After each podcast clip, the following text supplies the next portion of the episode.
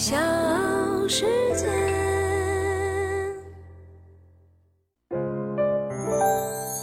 大咖故事，故事舅舅，越说越有。继涉足奶茶、日化、白酒之后，娃哈哈呢又盯上了童装生意。半个月之前，老牌国产饮料娃哈哈推出了全新的童装品牌，并且在淘宝、抖音开设了旗舰店，还做起了直播带货。产品呢出现在罗永浩、叶一茜等明星直播间。娃哈哈童装中充满了九零后熟悉的元素，比方说娃哈哈经典的 logo、AD 钙奶等图案，似乎呢是瞄准了喝着娃哈哈长大的九零后父母。有网友评论说，宗庆后盯上了九零后的娃。实际上呢，宗庆后早在二十年前就盯上了童装生意，但是娃哈哈童装款式很一般，定价呢也比较高，没有竞争力，难以打开销路。时隔二十年，老调重弹，宗庆后和娃哈哈能成功的出圈吗？我是唐莹，欢迎各位收听和订阅《大咖故事》。今天呢，就来说一说娃哈哈创始人宗庆后的那些事儿。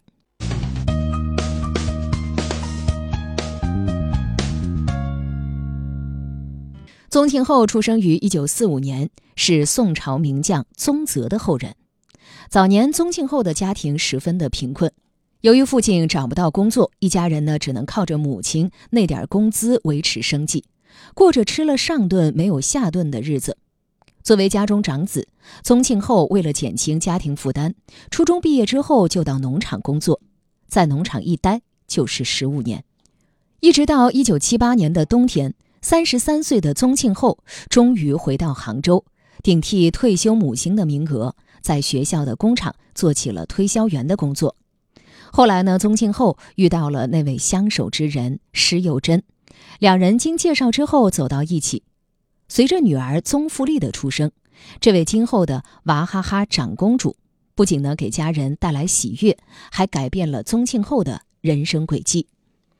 一九八七年，为了能给年幼的女儿带来更好的生活，四十二岁的宗庆后毅然选择下海，搭上借来的十四万元，和两名退休老师盘下了一个经销部，创办杭州宝林儿童营养食品，也就是娃哈哈集团的前身。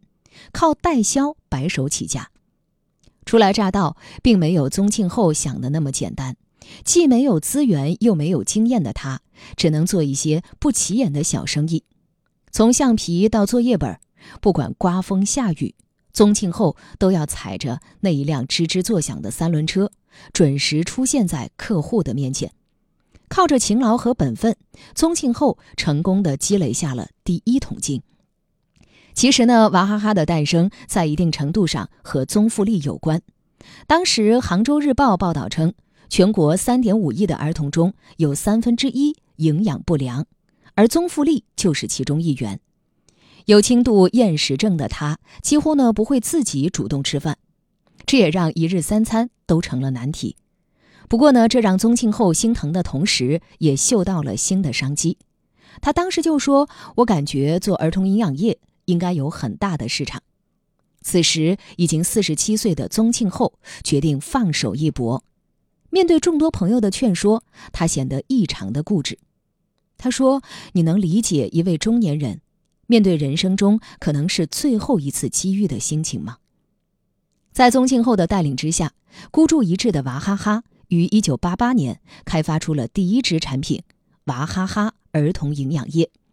与此同时呢，宗庆后还打出了“喝了娃哈哈，吃饭就是香”的广告，迅速引发爱子心切的家长去购买。娃哈哈年产值很快突破了亿元大关，净利达到数千万，实现了原始资本的积累。大咖故事，故事舅舅，越说越有。一九九一年，宗庆后做出了一个重要的决策，耗资八千万元兼并杭州罐头食品厂。杭州罐头食品厂是当地数一数二的大型国有食品企业，拥有两千多名员工。宗庆后这一小鱼吞大鱼的举措，遭到了很多罐头厂员工的反对。在他们的眼中，国营厂被小厂兼并是无法理解的，甚至是耻辱的。有人组织护厂队进行抵抗。面对质疑，宗庆后只说了三件事：第一，关于谁大谁小，航罐厂人数虽多，却没有好的产品和销路，又负债累累；第二，兼并之后，保证提高员工收入，只要努力，就对两边员工一视同仁。第三，对航罐厂原有干部作出保证，兼并之后职务不变。员工是务实的，在听到宗庆后的保证之后，纷纷鼓掌叫好。实际上，娃哈哈儿童营养液当时的火热程度也远超宗庆后的预期，数不清的财富开始流入宗家的口袋。工厂人流不断，宗庆后的办公室门口站满了等待发货的人，有人还扛着装满现金的蛇皮袋，求着娃哈哈赶紧拿走。提货单比钱好使，当场就能加价卖，不抢买不到。八七年，我做了下面写新加坡，第二年呢，我就帮助宝林公司加工罐装口服液，我们研发这个产品。你这个也是我在经常跑学校时候发现的。那个时候应该是已经吃得饱了，是吧？但我给小孩做免费接受，后来一了解是因为是都是独生子女，是吧？外公外婆和爷爷奶奶，哦，这个叔叔阿姨一大堆人宠爱，造成偏食，不愿意吃饭，所以反而造成营养不良。所以当然我们就提出了一个啊，开发一个开胃的产品，把全国的有名的营养学专家都请来了，是吧？所以在工艺配方上都给我们出了很多的点子。所以这个产品出来以后呢，应该说确实效果很好，小孩子喝一喝一喝就开胃了。同时呢，那个当时也没人做广告，我们就开始做广告。尽管没有钱，我们也是冒了很大的风险啊，就是啊做广告，对吧？而且那个媒体的公信力也比较高。对，选择也没这么多。所以老百姓呃一个相信，所以我们这个广告一做，一个礼拜就把市场打通，啊，那就。人家就拿了支票带了车过来要回来了，所以我说我那个时候好像公司立地这个啊，这个搞销售，我说其实还是比较容易点。订单多了之后，身为老板的宗庆后自然忙得不可开交，他几乎把精力都倾注在娃哈哈的身上，以至于无法顾及年幼的女儿。娃哈哈的老员工都记得，当学校只剩下宗馥莉的时候，他就一人在那儿哭。稍大一些之后，宗馥莉就开始了在娃哈哈食堂吃饭，在办公室做作业的生活。或许是不愿给忙碌的父母添乱，又或者是觉得不如彻底分开一段时间。在宗馥莉的要求之下，宗庆后把刚刚上初中的女儿送去了美国读书。我希望去国外读书，做这个决定的时候，我就承担他所有的后果。这让我学到很多，包括独立性。知道自己想要什么，这是宗馥莉多年之后的回忆。一九九五年，娃哈哈的年产值突破十亿大关，利税总额达到一点八亿元。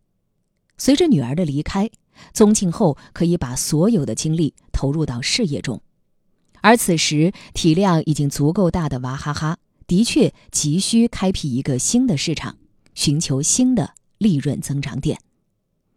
上个世纪九十年代，可乐风靡全球，中国的碳酸饮料市场被可口可乐和百事可乐两家外企占领。至于四川的天府可乐、上海的正广和等国产品牌，也不得不在两大阵营中选择一方。可是，随着宗庆后盯上了这个庞大的市场，格局出现了改变。很快，宗庆后就推出了一款名为“非常可乐”的碳酸饮料。并且打出了“中国人自己的可乐”这个广告语，成功激发起年轻群体的购买热情。不仅如此，宗庆后还聪明地避开了中心城市，主要在三四线城市及村镇发力。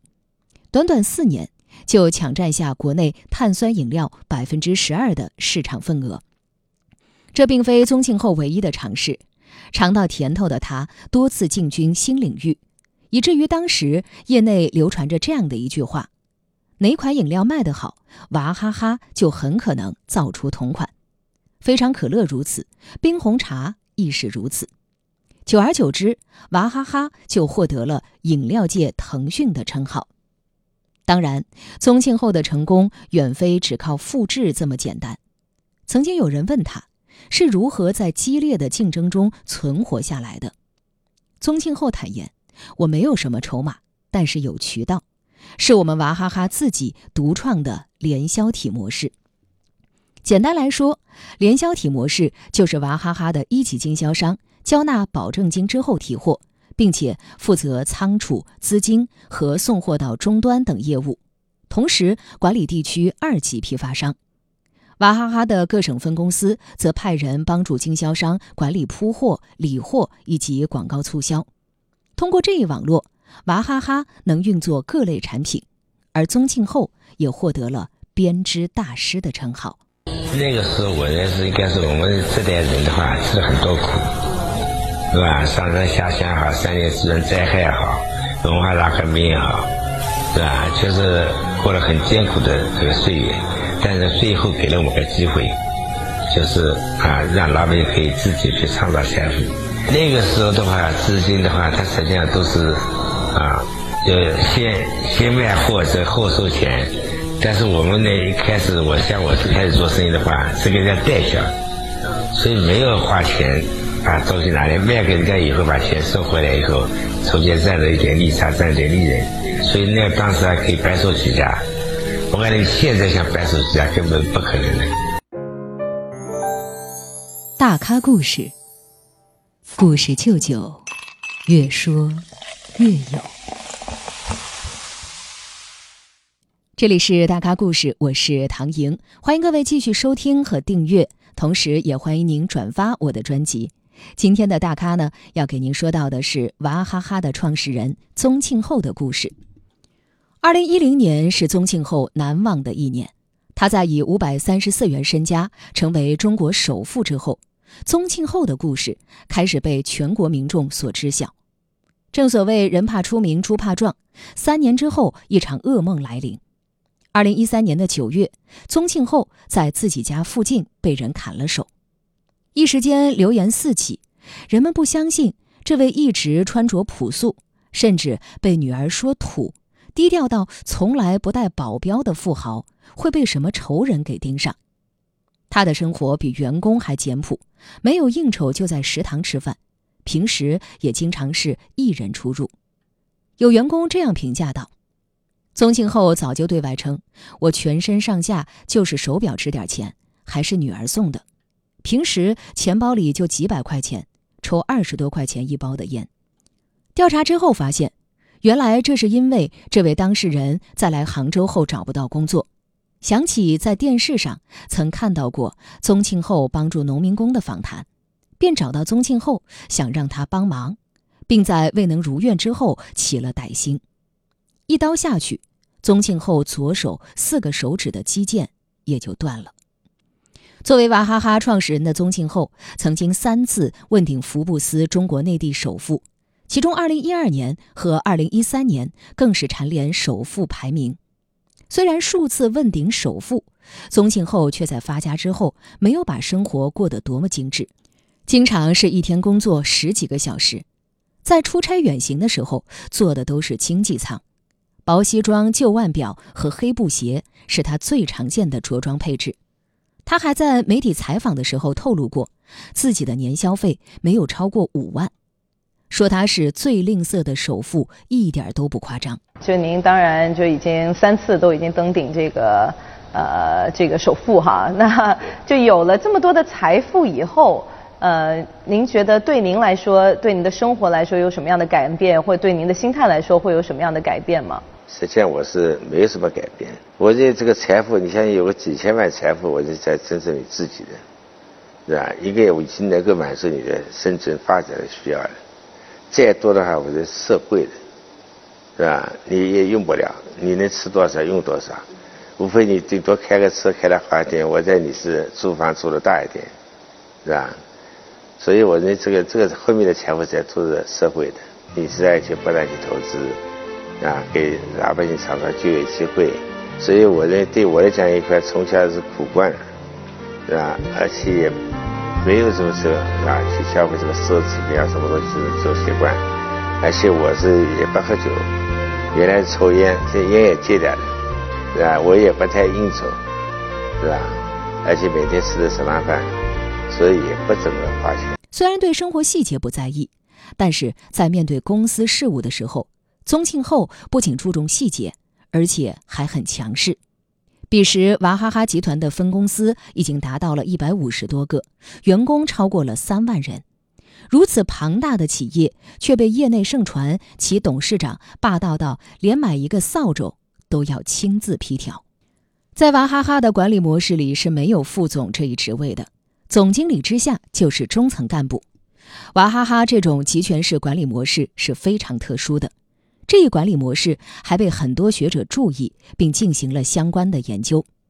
也正是这样特殊的管理模式，再加上宗庆后本人对于制式的营销理论和管理方式的不买账，在经营管理的过程中，只凭借自身的经验和直觉，使得外界对他的评论充满争议。但是，不管争议如何，这样一个白手起家。完成了从社会底层到上层浮沉的成功创业者，他的智慧、能力和洞察力都是不可否认的。企业的发展并不会一帆风顺，娃哈哈在其企业发展之路上最有名的一场争端，就是被称为“达娃之争”。这场商战被认为是近三十年来造成影响最大的一次，甚至中法两国元首也参与其中。事件最初要追溯到一九九六年，当时的娃哈哈与达能联合成立公司，其中娃哈哈占股百分之四十九，达能占股百分之五十一。在二零零六年，达能高层发现宗庆后建立了一系列由国有企业和职工持股的非合资公司，以此为由，达能要求低价对非合资公司的百分之五十一的股权进行收购。这一要求遭到了宗庆后的断然拒绝。收购要求遭到拒绝之后，达能方面发起了一场全面诉讼。